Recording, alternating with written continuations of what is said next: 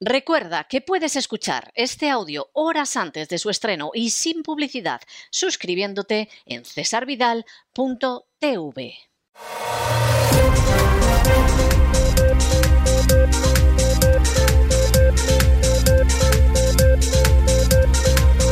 Las noticias del día. Estamos de regreso y estamos de regreso después de ese editorial que hemos dedicado a la comparecencia de Porta Rosselló en la Comisión del Congreso sobre la eficacia de la campaña de las vacunas contra el coronavirus. La verdad es que el paralelo histórico que trazábamos en el editorial no podía ser más correcto. Hay gente que piensa que ha lanzado un discurso dogmático que quiere imponer a todo el mundo, que por supuesto va a acabar con los disidentes y que en un momento determinado hasta puede esgrimir lo que diga gente de determinado nivel para que a nadie se le ocurra cuestionar el discurso dogmático. La cara que se le debió de quedar a María la Sanguinaria y al resto de sus esbirros, cuando de pronto Kramer, en vez de decir que el discurso oficial era el correcto, dijo que aquello era cosa del anticristo, es una pena que no hubiera alguien que aquello lo inmortalizara en una fotografía, porque debió de ser, pero verdaderamente increíble. La cara que ayer debió de quedársele a la diputada de Podemos y a la diputada del Partido Socialista. Cuando el señor Porta Roselló, en vez de soltar el dogma oficial, que se suponía que era lo que iba a decir, para eso lo citaron en la comisión y por allí no apareció ni Blas, porque seguramente se esperaban que iba a repetir el dogma, escucharon lo que dijo, debió de ser tremendo. Porque es que lo que dijo es la pura verdad desde una perspectiva científica, desde una perspectiva de mera integridad científica. Y dijo cosas tremendas. Primero, que las vacunas del coronavirus realmente no son vacunas. Segundo, que las vacunas no fueron testadas adecuadamente porque se manipularon los datos en beneficio de las farmacéuticas. Tercero, que Pfizer está haciendo todo lo divino y lo humano, o lo diabólico y lo humano, para no entregar los datos de la documentación de las pruebas, porque ahí hay un gigantesco fraude, y eso lo señaló con claridad el señor Porta Roselló.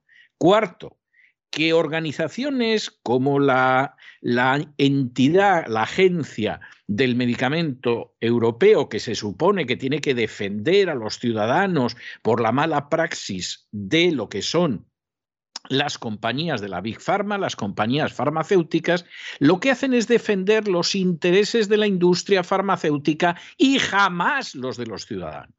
Y que no nos puede extrañar, porque más de un 80% los fondos que mantienen a la Agencia Europea del Medicamento, no crean que es muy distinto en Estados Unidos, proceden de la industria farmacéutica y el que paga manda.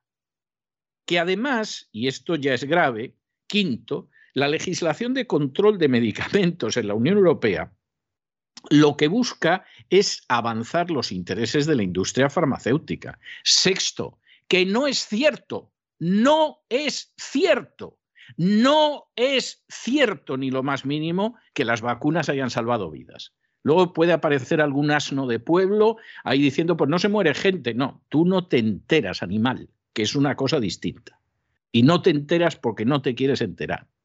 Y porque además en tu vida vas a reconocer que te has equivocado. Pero esto es algo que no tiene más vuelta de hoja desde una perspectiva científica. Las vacunas no han salvado ninguna vida. Porque en séptimo lugar, esas vacunas tienen una fuerza más que limitada y al cabo de seis meses no sirven para nada. Cosa que a la industria farmacéutica le parece maravilloso, porque claro, piensa, como decía muy bien eh, el señor eh, Porta Rosselló, que han conseguido el paraíso de los vendedores de crecepelo, es decir, estar vendiendo lo mismo siempre. Pero esas vacunas, primero, ya para la Delta mucho menos que al inicio y para la Omicron nada, absolutamente de nada.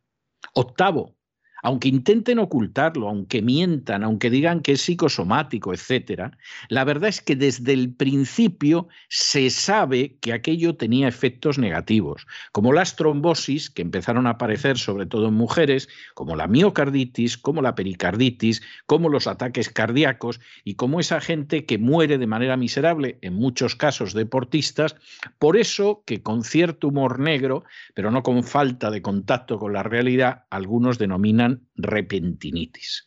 Noveno, el sistema español de sanidad es un montoncito de guano, ni siquiera llega a montón. Es un sistema corrompido hasta las trancas, en el cual, aprovechando el dinero que los sicarios de la agencia tributaria sacan a los ciudadanos, hay quien compra a precio de oro, pero el oro que viene de los bolsillos de los ciudadanos, humo y eso para beneficio de médicos corruptos, eso para beneficio de políticos corruptos y eso para beneficio de unas empresas farmacéuticas corruptas.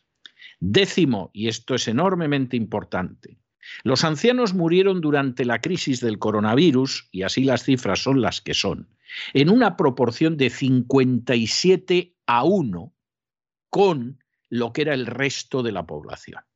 Por supuesto, los datos esos falseados por Pfizer en su día, porque evidentemente eh, no querían mostrar el efecto que podía tener en los ancianos, y, por supuesto, en buena medida, esas muertes debidas a una mala prescripción de medicamentos que llenan los bolsillos de la Big Pharma, que llenan los bolsillos de las industrias farmacéuticas, pero que de hecho convierten a la gente en mucho más vulnerable ante dolencias como la neumonía.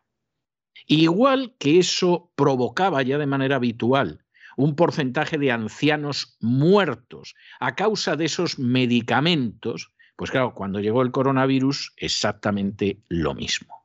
Noveno, lo hemos dicho hasta la saciedad, pero lo confirmaba el especialista, no se puede administrar vacunas a niños y jóvenes porque es posible que las vacunas contra el coronavirus, las denominadas vacunas, hayan causado más muertes entre ellos que el propio coronavirus. Y duodécimo, es absolutamente tecnoidolatría, por no decir estupidez absoluta, recibir una tercera o cuarta dosis de la vacuna. Claro, cuando oyes todo esto que va en contra del discurso oficial, la pobre de Podemos, balbuciendo, diciendo, pues, en fin, díganos usted algo que el sistema de salud, pues claro, ha ayudado frente a esto. Hombre, que le hemos traído aquí para que repita usted el dogma. Y nos está saliendo usted como Kramer, que en vez de decir viva el Papa, viva el Papa, está usted diciendo que el Papa es el anticristo. Pero ¿qué pasa aquí? Y la pobrecilla, menos mal que llevaba el tapabocas, el bozal, y no se le veía. Pero luego vino la del Partido Socialista. Y la del Partido Socialista como quien oye llover. Porque esta gente no va a admitir sus responsabilidades jamás. Entre otras cosas, porque seguramente son conscientes de que si admiten sus responsabilidades, van a tener que responder por decenas de miles de muertos. Y se va a ver que sus manos chorrean sangre y es una sangre que no les ha importado que les chorree de las manos porque han recibido el precio de la corrupción. Y por supuesto la señora empezó a decirle al especialista nada menos que las vacunas salvaban vidas, que habían salvado muchas, etcétera, porque lo que había dicho no lo podía aceptar. Bueno, pero eso puede costarle la vida a la gente, pero es que a esta gente no le importa nada la vida de los ciudadanos. Dense cuenta de eso porque es muy importante. ¿Qué hicieron las furcias mediáticas inmediatamente? Se callaron como ramonetas. La única que dijo algo fue la sexta, sorprendidos, porque un tipo que había propuesto Podemos y el Partido Socialista estaba siendo un negacionista. Y entonces lo dijeron como diciendo, Dios mío, un negacionista, hemos descubierto a un trotskista en el comité central del Partido Comunista de Stalin. Pero ¿qué, qué pasa? ¿Qué pasa? Y el resto se han callado. El resto se han callado porque ¿qué van a decir? ¿Le van a llevar la contraria para que la gente se entere y mire su comparecencia? Y entonces descubra que la empresa que coloca publicidad en esa radio, en esa televisión, en ese periódico, es gente a la que no le importa lo más mínimo el bienestar y la salud de la gente, que ha falseado datos, que ha cometido un claro fraude, que está intentando que no salgan los datos verdaderos a la luz hasta dentro de unas décadas. No, hombre, no, se han callado, como si no hubiera pasado. Luego siempre está el tonto de la colina, que ese de pronto aparece y con eso de que, en fin, no puede dar su brazo a torcer, no puede reconocer que se ha equivocado, es infalible, etcétera, etcétera, pues encima se mete con un especialista de este nivel. Más de 200 publicaciones médicas visadas por pares. Esto no es que tú escribes lo que quieres y, en fin, allá cada uno. Y dices que la Tierra es plana. No, no, no, no, no, no pisadas por pares porque es un personaje que es una primerísima espada a nivel internacional, no solo español, no solo europeo, a escala internacional. Y un personaje así, que incluso hay toda una rama de la acción médica que en España la empezó él en los años 80, de pronto te sale el enano de la jungla poniéndolo verde y diciendo que está loco, y tú dices, pero bueno, este hombre este hombre ha perdido absolutamente la cabeza. O sea, todo el mundo se calla. Porque si dicen que este existe, la gente se va a enterar. Y todavía hay alguno que va y lo ataca en público. verdad, hay gente que, que ya está en un estado de deterioro psicológico, pero verdaderamente grave, de, de tratamiento directo por un especialista. Ahora bien, lo que apareció y no tienen ustedes nada más que escuchar eso y escúchenlo rápido o vayan a cesarvidal.tv para ver la comparecencia completa, porque la están sacando de las redes sociales a una velocidad de vértigo. Lo que apareció realmente es que no tenía más vuelta de hoja. La ciencia da la razón a esa gente que ha defendido la libertad, que ha defendido la verdad, que ha defendido el sentido común, que ha defendido la decencia y a los que otros, de la manera más miserable, han perseguido, han proscrito, les han hecho la vida imposible en su familia, los han echado del trabajo, les han impedido entrar incluso en un restaurante como si fueran los judíos en el Tercer Reich. Y además los han llamado ratas y los han llamado asesinos y los han llamado bebelejías y los han llamado de todo, incluso han pedido públicamente su exterminio. Pues esa gente es a la que la ciencia le ha dado la razón. Esa gente proscrita que ha tenido que soportar a los familiares necios, que ha tenido que soportar a las furcias mediáticas, que ha tenido que soportar un sistema de sanidad que compra a precio de oro mediante la corrupción lo que solo es humo de las farmacéuticas. A esa gente que le han hecho la vida imposible durante dos años, y que ha defendido no solo su libertad, sino la libertad del prójimo, y que ha defendido no solo su salud, sino la salud de sus hijos y la salud del prójimo, y que ha defendido de una manera clarísima la autonomía del individuo frente a la tiranía inquisitorial del dogma, a esa gente perseguida, humillada, proscrita, hay que felicitarla después de una comparecencia como esta. Porque aunque las furcias mediáticas lo nieguen o lo oculten o se dediquen a dar con los cuernos contra esa realidad, la ciencia da la razón de manera indiscutible a esos que algunos han denominado ratas, asesinos y bebelejías. Y el hecho de que la ciencia al final dé la razón a los bebelejías no se lo voy a ocultar. A quien ahora se dirige a ustedes le da una inmensa satisfacción.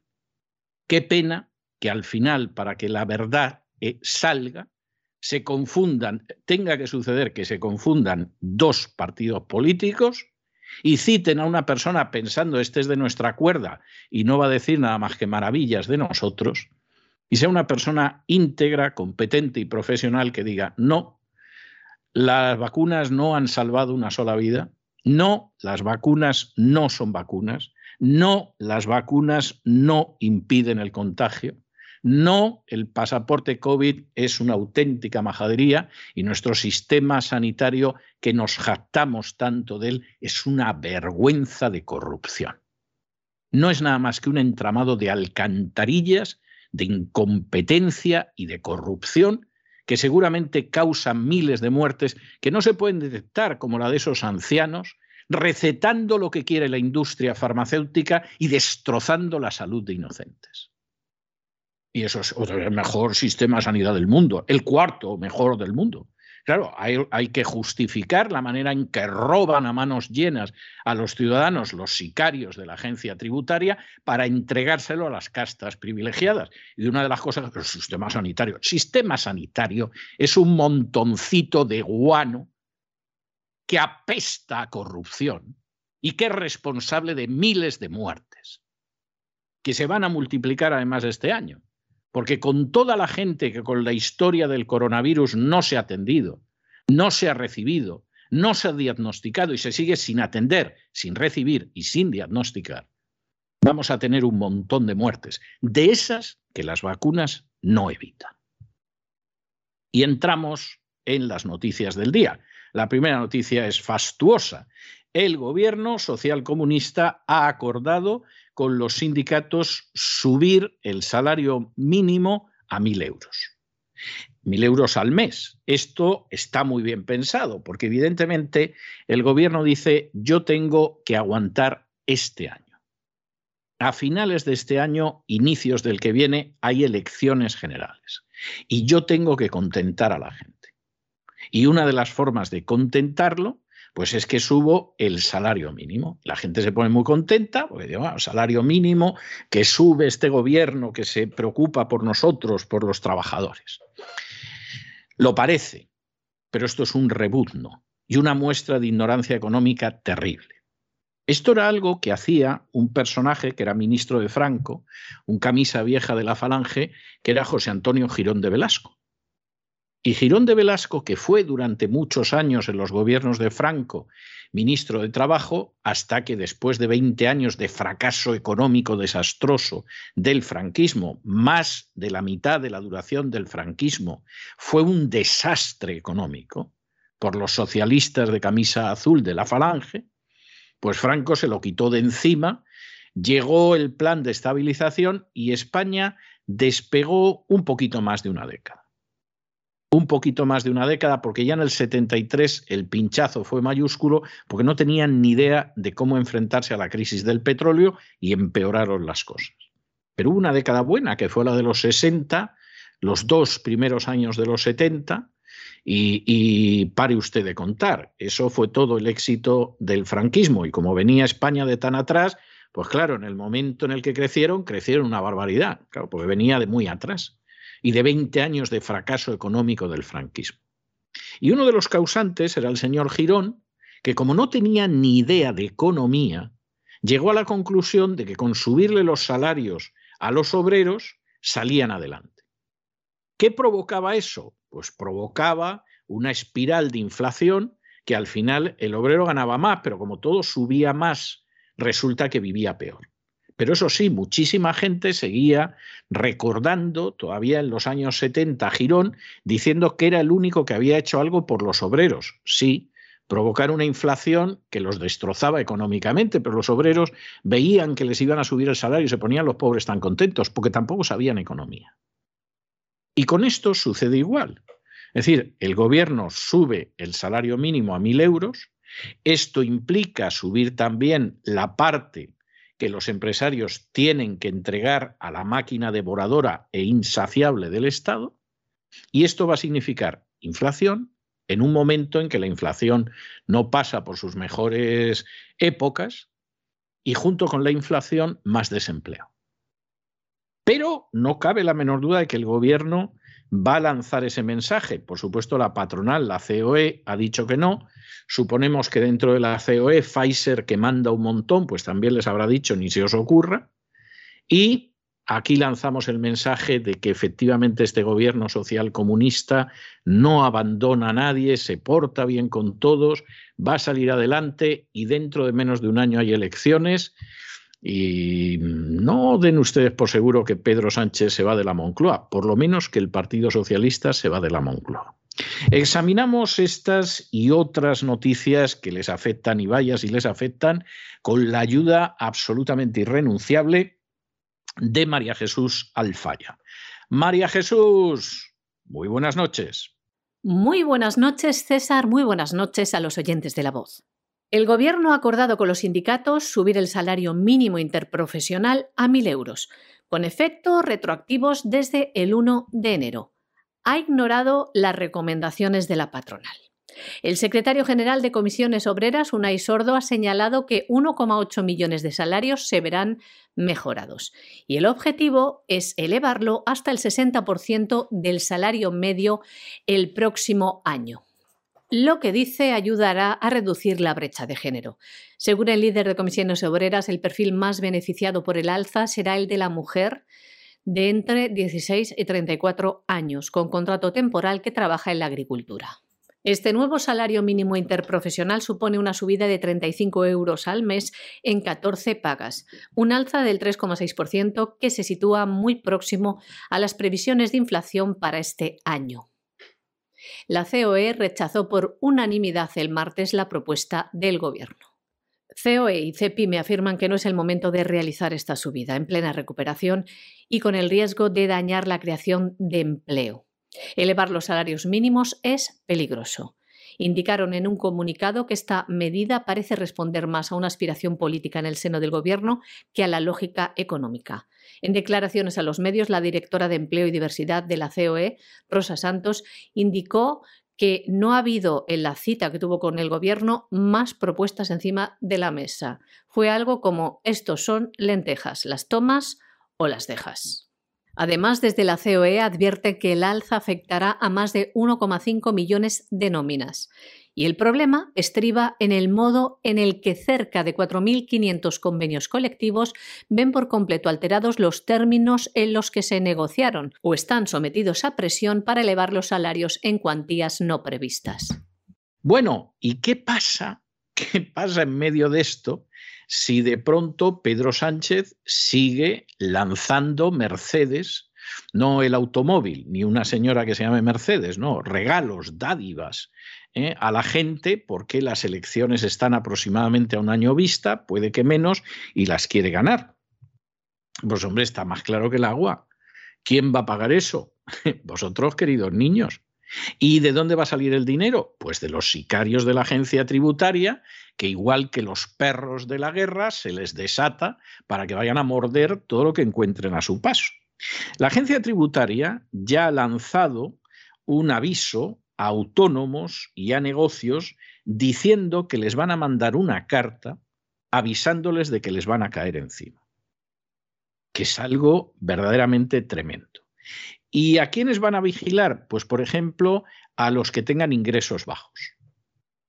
Y es para decir, pero bueno, vamos a ver, los sicarios de la agencia tributaria es que no les ha quedado ni un mínimo jirón, ni un trocito, ni un pedacito chiquitín de vergüenza. No, no, que va, eso lo perdieron hace mucho.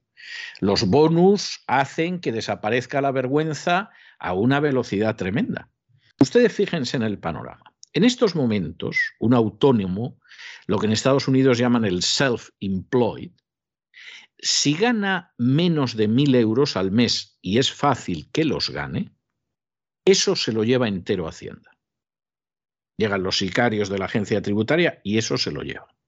Bueno, vamos a suponer que ganan 1.200, que es una cantidad miserable. O sea, para vivir con eso en España, no digo ya para alimentar a una familia verdaderamente lo tienes difícil. Lo tienes difícil. Y entonces llegan y efectivamente pues se les lleva ese dinero, que desde luego la cosa se las trae. Y los ingresos son muy pequeños. Y entonces nadie piensa, hombre, los ingresos son pequeños porque es que con todo lo que roban los buscabonus a esta pobre gente, obedeciendo órdenes, ¿eh? eso sí, obedeciendo órdenes, como Eichmann, pues claro, a esta pobre gente no le queda nada. No, señor, no, señor. Si no les queda nada, es porque lo esconden. Pero hombre, ¿cómo va a esconder nada el pobre zapatero remendón que hay en la esquina, si no hay nada más que ponerse delante y ver los cuatro que entran para que le arreglen unos tacones, etcétera. Pero hombre, ¿qué está usted diciendo? Es que lo esconden. Pero que no pueden esconder nada, si es que no les entra más. Y además, si tiene unos ingresos de menos de mil euros, el 100% se lo lleva a la agencia tributaria. Lo esconden. Pero hombre, eso tendrá usted que demostrarlo. No, señor, porque los buscabonus no necesitan demostrar nada. Lo que digan aunque sea una mentira de lo más negra y podrida que ustedes imaginen, se da por verdad y hay que ir a juicio por ellos. Todavía tienen ustedes tiempo en lo que queda de este mes de febrero para ver el documental de hechos probados en cesarvidal.tv, donde se describe, además con especialistas, desde luego de muy primer nivel, lo que hace la agencia tributaria. Y a toda esta gente, pues evidentemente, la van a robar. Pero es que si no, si no, ¿cómo podría comprar a precio de oro lo que es sumo el sistema de sanidad? Y por supuesto, practicarse la corrupción de políticos, de médicos, etcétera, etcétera. ¿Cómo podríamos tener embajadas de Cataluña en el extranjero? ¿Cómo podríamos mantener el Ministerio de Igualdad y sus mil y un chiringuitos? No se puede. Bueno, pues entonces la cosa está muy clara, a robar a los autónomos y se toca el silbato y salen como locos los buscabonus, sicarios de la agencia tributaria a vaciarles los bolsillos. Y encima hasta les van a avisar que vamos a caer. ¿eh? O sea, vete pensando porque te vamos a robar todo. Pero tú vete pensando a ver si dices algo. ¿eh? De momento, cuando lleguemos, ya te hemos provocado un ataque de ansiedad y, en fin, tus posibilidades de defenderte son mínimas. Psicológicamente, el terror lo hemos utilizado aliterreantur, para que otros se aterroricen, decía el manual de inquisidores, del que hablamos hace no tantas horas. si es que hay desgracias que marcan a una nación, salvo que se arrepienta de sus pecados y decida no reincidir en ellos. Hacienda enviará cartas a autónomos y a empresas para vigilar sus ingresos. La agencia tributaria ha lanzado un aviso a través del Boletín Oficial del Estado a determinados grupos de trabajadores a los que va a vigilar. Los que estarán bajo la lupa recibirán una carta. Trabajadores autónomos, negocios, es una manera de ponerles en preaviso de una inspección derivada de sus bajos ingresos declarados. Se trata especialmente de negocios en los que predomina dice Hacienda, el uso de efectivo que es más difícil de controlar para esta. De este modo, la campaña de envío de cartas consiste, les leemos, en complementar el plan extensivo anual de visitas a determinados sectores empresariales con la emisión de un número de cartas de aviso dirigidas a aquellos contribuyentes de los sectores elegidos que incurran en determinados parámetros de riesgo de incumplimiento cuando se observe que dichos parámetros se vienen manteniendo de forma continuada a lo largo de los últimos ejercicios. Y añaden. Las cartas de aviso pretenden transparentar informaciones disponibles para la agencia tributaria que apuntan a la existencia potencial de riesgos de incumplimiento. En este sentido, la Administración pone el foco en el hecho de que recibir una carta no implica en sí mismo que se esté cometiendo una infracción. Además, desde la agencia tributaria tratan de dejar claro lo siguiente, les leemos determinados contribuyentes conocerán la valoración que de su comportamiento fiscal realiza la inspección de Hacienda y podrán, a decisión propia, o bien explicar que las informaciones que han determinado esa valoración no son correctas, o bien directamente proceder a rectificar su situación fiscal, especialmente en relación con las autoliquidaciones siguientes, obviando así costosos procedimientos de comprobación. En resumen, aquellos trabajadores autónomos o empresas que reciban esta carta tienen dos opciones. La primera es, si efectivamente no han declarado todos los ingresos recibidos, hacer una declaración complementaria y pagar lo que se adeude. La segunda opción es justificar ante Hacienda las diferencias de ingresos con el resto de negocios del sector. Bueno, nos vamos a Hispanoamérica, nos vamos a Argentina, donde en la provincia de Santa Cruz el gobierno exige la vacunación obligatoria de todos los alumnos a partir de los cuatro años. No hace falta que les digamos que esto de la vacunación infantil ya sabe todo el mundo que es una monstruosidad. Esto ya no, no solamente lo dicen esos bebelejías a los que hace apenas unas horas la ciencia, con letras mayúsculas, les ha dado la razón en el Parlamento español.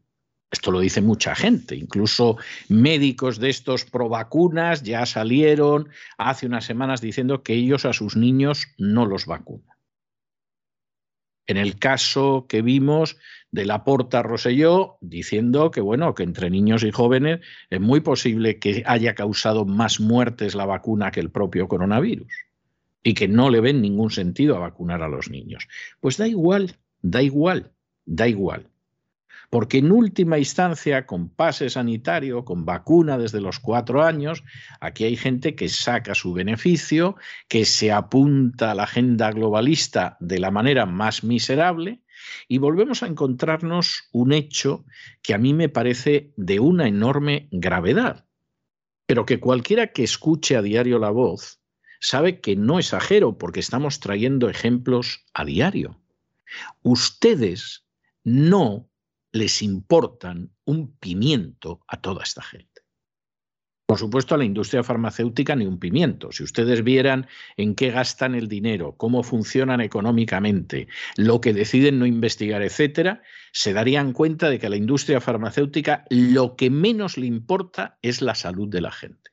Vamos, es que eso ni se les pasa por la cabeza. Luego te cuentan cosas y te dicen, hombre, pues si no investigáramos nosotros. Mentira, mentira investigan solamente aquellas cosas que les permiten cronificar las enfermedades. Es decir, que la enfermedad se convierta en crónica y, como diría el señor Laporta Roselló, sea el sueño del vendedor de crecepelo, que te lo vende para toda la vida. Pero ustedes no tienen nada más que ver dónde se sitúan las investigaciones que buscan, etcétera, etcétera, y a las compañías farmacéuticas la salud de la gente les importa un pimiento. Es más, la salud de la gente sería una inmensa desgracia para ellos. A los políticos les importan, en el caso de España, ni un pimiento. En el caso de España, hombre, habrá algún político que le preocupa su ayuntamiento, gente que cree que se puede mejorar el país y tal, pero el sistema como tal, lo único que les interesa es seguir expoliando, robando, saqueando a las clases medias, que son las que crean riqueza, para mantener a las castas privilegiadas. Y el que piense otra cosa, vamos, es que no se ha enterado. De los sindicatos no vamos a hablar. Del sistema sanitario, pues evidentemente hay médicos y enfermeras que son gente decente, honrada, pero el sistema como tal es de una corrupción que espanta y de una ineficacia que es para romper a llorar y los casos también que nos llegan a diario, pues sería para todos los días dar noticias de ese sumidero de inmundicia y corrupción que es el sistema sanitario español.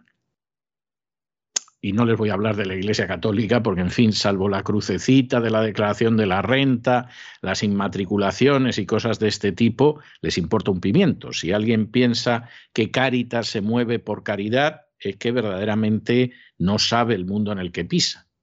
Si supiera el gran negocio que son esas ONGs, que se lo digan al padre Ángel, por ejemplo, no tendrían esa impresión. De manera que olvídense de que por ahí pueda venir algo. Y no lloren, no lamenten, no sientan, organícense ustedes. Organícense ustedes.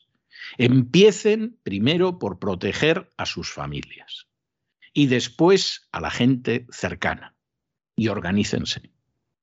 Porque es la única manera de intentar sobrevivir el marasmo en el que estamos y el marasmo que se puede producir en un país como España. En otros, bueno, lo van a capear eh, más o menos, pero en el caso de España puede ser tremendo. Y van a tener un año, este año, de saqueo y gasto pero bueno, de esos que se baten récords. Y en Argentina, la provincia de Santa Cruz, el gobierno exige la vacunación obligatoria a los niños contra el COVID-19. A todos los alumnos desde los cuatro años para poder asistir a las clases. A partir del próximo 2 de marzo, los alumnos que no se hayan vacunado no podrán acudir a las clases y tendrán que conformarse con quedarse en su casa y tener clases virtuales. El artículo 2 de la resolución 147 de este gobierno de la provincia de Santa Cruz establece lo siguiente. Aquellos estudiantes que no cuenten aún con el esquema de vacunación contra el virus SARS-CoV-2 iniciado tendrán clases virtuales aulas híbridas y otras estrategias pedagógicas alternativas. Por su parte, otra resolución, la número 146, indica que los docentes que no estén vacunados tienen que presentar una declaración jurada y un test PCR con resultado negativo por semana para poder presentarse a trabajar. Saben ustedes los precios de estos test PCRs y la incomodidad física de someterse a ellos. Como ven, están tratando de aislar, de señalar, de estigmatizar y segregar a los niños. Ya ven, en casa o en aulas híbridas u otras estrategias, dicen, pedagógicas alternativas. Santa Cruz es la única provincia argentina que exige el pasaporte COVID a los alumnos. El gobierno provincial de Alicia Kirchner se posiciona así contra el último criterio del gobierno central, que se planteó imponer el pasaporte COVID, pero finalmente desde los organismos, desde el Ministerio de Salud, dijeron que imponer una vacuna no obligatoria como requisito compromete un derecho que sí es obligatorio, el de educarse. Y recordamos que un derecho también es el de la libre elección de que se inocule a una persona un medicamento experimental, el derecho a la salud y la vida. Como ven, en esta provincia, política ilegal de segregación sin base científica impuesta de manera totalitaria. Pero ellos no piensan lo mismo. La ministra de Educación de Santa Cruz, María Cecilia Velázquez, negó estar comprometiendo el derecho a la educación con la imposición del pase sanitario. Viola también otros derechos. Si escuchan habitualmente este programa se darán cuenta de la ignorancia e insensatez de esta medida y de las declaraciones de la ministra de Santa Cruz, que afirmaba cosas como estas. Les leemos. Así como respetamos el derecho a no vacunarse, se debe respetar el derecho de los que se vacunaron a no contagiarse, al estar con quienes tienen un periodo de contagio mayor de 10 días y una mayor virulencia. Pero esta es una incompetencia, una irresponsabilidad ningún criterio médico ni científico y dicen que respetan el derecho a no vacunarse? Criminal. Y por cierto, hablando de protestas, pues hay sitios donde se organizan. Por ejemplo, el convoy de la libertad de Canadá ya ha llegado a Argentina los canadienses, no, los argentinos. Y tiene mucho mérito que haya llegado a Argentina, se lo tengo a ustedes que decir, porque el sindicato de camioneros en Argentina está totalmente vendido al poder establecido. Sindicato de camioneros tendrá camioneros, ¿eh? pero de sindicato, vamos, tienen lo que yo de abad de un monasterio cisterciense. O sea, absolutamente nada. ¿Y quién ha terminado organizando esa marcha por la libertad de los camioneros? Bueno, pues 500 camioneros que ayer se dieron cita en la Plaza de Mayo, en la capital de Argentina, en Buenos Aires. Recuerden esto porque se lo vamos a repetir muchas veces porque efectivamente es así. Esta gente estaba protestando, como ya en estos momentos hay grupos de camioneros que protestan en Holanda, en Austria, en Inglaterra, en Australia, en Nueva Zelanda, ahora en Argentina, por fin un país hispano, y por supuesto en Estados Unidos y el Canadá. No lloren, no se lamenten, no se quejen porque de pronto hay locos en la familia que los han aislado porque hay medios de comunicación que los insultan, porque hay políticos que lo que sucede es que les importan ustedes un pimiento. No pierdan un segundo en eso. Organícense ustedes. Porque si ustedes no se organizan para defender la libertad, para enfrentarse con los abusos, por ejemplo, de los buscabonus sicarios de la agencia tributaria, de aquellos que les exigen el pasaporte COVID, de los que les obligan a vacunarse con algo que no son, ni siquiera vacunas, que no han salvado una sola vida y que puede que hayan causado más muertes entre jóvenes y niños que el propio coronavirus, si ustedes no se organizan, nadie va a venir a redimirlos. Así de claro. Y esto sobre todo en países que comparten una herencia hispánica. En otros países, y no hay nada más que ver los que han empezado a organizarse, como puede ser el Canadá, Estados Unidos, la sociedad civil es una sociedad más activa tienen una herencia de resistirse frente al poder.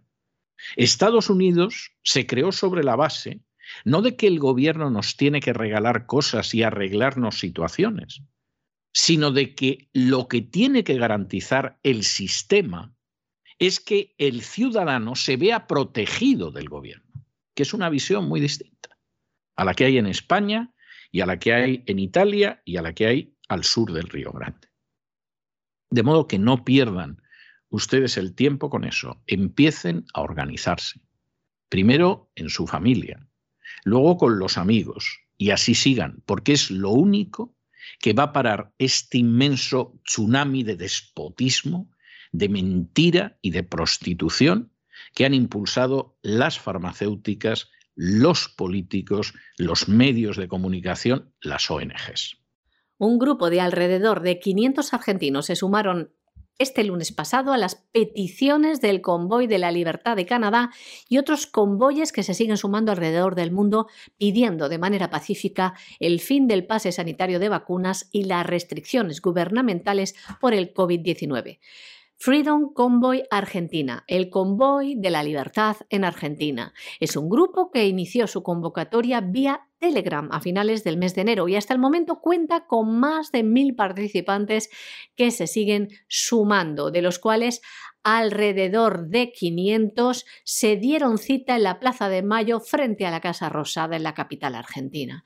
Los manifestantes llevaban pancartas de libertad, banderas de Argentina, algunos de ellos llegaron en sus automóviles, otros en autobuses de pasajeros, y varios ciudadanos se sumaron a pie para pedir el fin del pase sanitario y a favor del derecho a elegir respecto a su salud y a sus cuerpos. Una manifestación que hay que decir no contó con el apoyo del sindicato de camioneros que está alineado con el gobierno unas concentraciones que podrían haber sido mucho mayores si hubiera libertad de movimiento en Argentina que se ve restringida por la imposición del pasaporte COVID. Uno de los organizadores, Matt Linares, afirmaba lo siguiente. Esto ha llegado a un punto de inflexión en donde nuestras libertades y derechos más sagrados están siendo ultrajados. La gente ya ha aguantado demasiado y aún así me sorprende la tolerancia que han tenido. Espero que los próximos días se marque un antes y un después.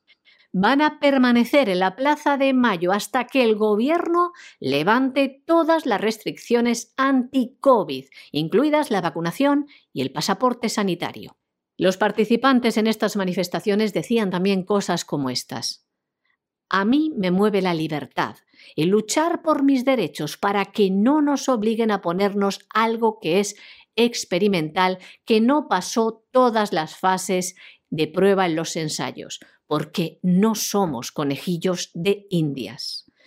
Freedom Convoy Argentina. Se suma a otros grupos que se están formando en Países Bajos, Austria, Estados Unidos, Reino Unido, Australia y Nueva Zelanda, desde que el pasado 23 de enero partiera el primer convoy en Canadá, con destino a Ottawa. Frido Convoy 2022 comenzó como una protesta contra la orden de vacunación del Gobierno federal de los Estados Unidos para los conductores de camiones que crucen la frontera entre Canadá y los Estados Unidos. Pero esto ha ido mucho más allá. Son muchos los que se han unido a este movimiento por las libertades. De hecho, los camioneros de Canadá siguen resistiendo en Ottawa pese al acoso del gobierno, que utiliza también contra ellos las fuerzas del orden, imponiéndoles sanciones de todo tipo. Está la presión al gobierno de Trudeau que estos camioneros valientes y toda la gente que se ha unido a ellos estén puestos en la picota, tachados de violentos. Tanto es así que el alcalde de Ottawa ha declarado el estado de emergencia. Vamos a internacional y empezamos en Estados Unidos, porque resulta, y esto es bastante interesante, que igual, igual que el gobierno socialcomunista de Pedro Sánchez, también el presidente Biden quiere obligar a la subida del salario mínimo. Aquí se cobra por horas y la idea de Biden es que se pague un mínimo de 15 dólares por hora, eso sí, a los empleados que trabajan con contratación federal o en relación con contratación federal. Bueno, esto es lo que quiere Biden. Esto se parece al libre mercado como un huevo una castaña, o sea, no nos vamos a engañar. Una cosa es que en un momento determinado los trabajadores de una empresa puedan negociar con la empresa y recibir una subida que tiene sentido a nivel local y a escala de un estado o a escala de una ciudad. Y otra cosa es que porque sí y vivas en el estado en el que vivas y te dediques a la actividad que te dediques, pues menos de 15 dólares a la hora no se pueda pagar. Esto es algo que efectivamente Biden ha tirado por ahí, pero inmediatamente han aparecido los fiscales generales de distintos estados, de Arizona, de Idaho, de Indiana, de Nebraska, de Carolina del Sur, y han dicho que ni hablar. Que Biden no tiene ninguna autoridad para imponer ese salario mínimo y que por supuesto lo van a resistir muchas posibilidades de que le den la razón, porque es más que dudoso que efectivamente Biden tenga autoridad legal para imponer algo así. Bueno, pues en España ya lo han impuesto, los sindicatos han aplaudido, todo el mundo preparándose para las próximas elecciones y arreando, que es gerundio, que diría un castizo. Cinco estados de Estados Unidos han demandado al gobierno de Joe Biden por obligar a las agencias federales a aumentar el salario mínimo a los contratistas. El Departamento de Trabajo exige a través de una norma a los 50 estados, el Distrito de Columbia y en determinados territorios de Estados Unidos que los empleadores paguen un mínimo de 15 dólares por hora a los empleados que trabajan o también en relación con los contratos federales. El salario está sujeto a incrementos anuales determinados por el Departamento de Trabajo, dicen teniendo en cuenta la inflación. El cambio entró en vigor el 30 de enero y abarca a unas 500.000 empresas que emplean a una quinta parte de toda la mano de obra estadounidense. Los fiscales generales de Arizona, Idaho, Indiana, Nebraska y Carolina del Sur, encabezados por el fiscal general de Arizona, Mark Robich, presentaron una demanda federal argumentando que el presidente Joe Biden carecía de autoridad legal cuando firmó la orden ejecutiva el 27 de abril del año 2021 que impone este salario mínimo. En su demanda federal, los cinco fiscales generales señalaron que el Senado de los Estados Unidos había rechazado la propuesta de la Administración de incluir un aumento salarial de 15 dólares por hora en el paquete de ayuda a los afectados por el coronavirus en una votación de 42-58. Pero Biden no se dejó intimidar, dicen, y decidió promulgar esta medida mediante un decreto ejecutivo. Los demandados en el caso son el Departamento de Trabajo de los Estados Unidos y su División de Salarios y Horas. El presidente Joe Biden, el secretario de Trabajo, Marcy Walsh, y la administradora en funciones de la División de Salarios y Horas del Departamento de Trabajo, Jessica Luman. La demanda sostiene que el gobierno de Biden violó la ley de adquisiciones y la cláusula de gastos de la Constitución de los Estados Unidos. El secretario de Trabajo dijo en noviembre del año 2021 que la aplicación de la medida va a mejorar la seguridad económica de estos trabajadores y sus familias, muchas de las cuales son mujeres y personas de color. Un comunicado de la Oficina del Procurador General de Arizona afirma que el Congreso aprobó la Ley de Contratación Pública, les leemos, para dotar al Gobierno federal de un sistema eficiente de contratación entre sus organismos, no para darle un poder ilimitado sobre el salario mínimo. Los fiscales generales también señalaron que el mandato federal constará a sus respectivos estados ingresos fiscales, al aumentar en gran medida los costos laborales de las empresas del Estado.